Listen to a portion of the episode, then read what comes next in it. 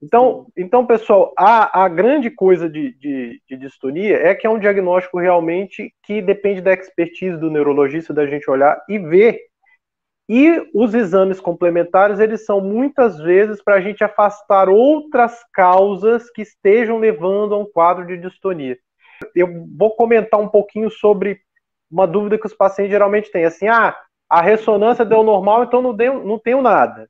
Pessoal, é. isso é aquilo que a gente já falou, que a alteração é a nível de circuitos, um neurônio conectando com o outro de uma maneira inadequada, ou alteração de um neurotransmissor chamado dopamina, e isso gera alteração do processamento cortical e da interação de uma região chamada núcleo da base e córtex cerebral.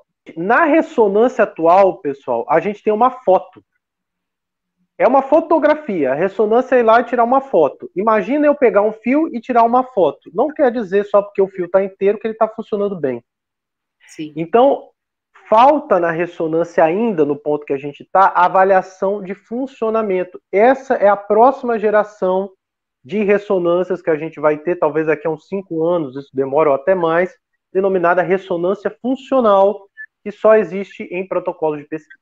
E tem um subgrupo de pacientes, pessoal, que realmente, quando a gente faz a ressonância convencional, eles apresentam uma coisa de, que é chamada lesão estrutural. Isso é muito comum quando a gente pega crianças que sofreram, às vezes, algum trauma no parto, ou alguma falta de oxigênio no parto, ou falta de glicose no parto. E aí essas crianças têm uma lesão cerebral, e essa lesão cerebral gera uma distonia.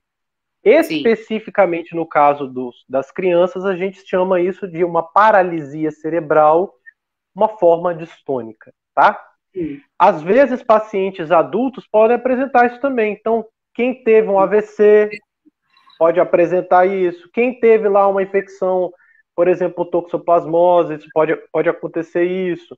Então, essas causas são as distonias denominadas secundárias em que existiu uma outra doença, um outro problema cerebral que acarretou uma distonia.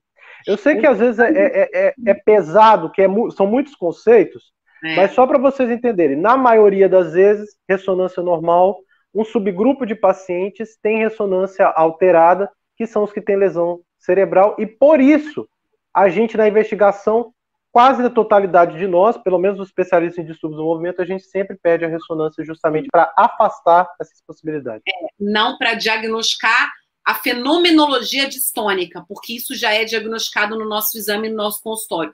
Uma coisa importante também, Diego, quando você fala dessas, dessas, lesões estruturais, claro que há exceções.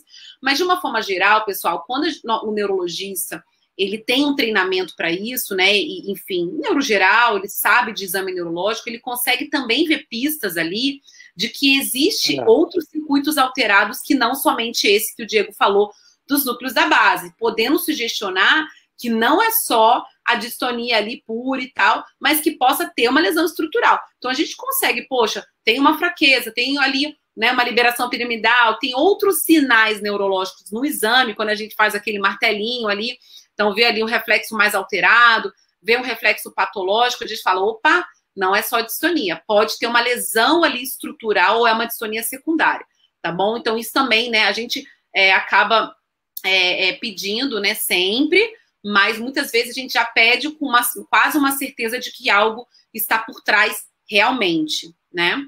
Sim.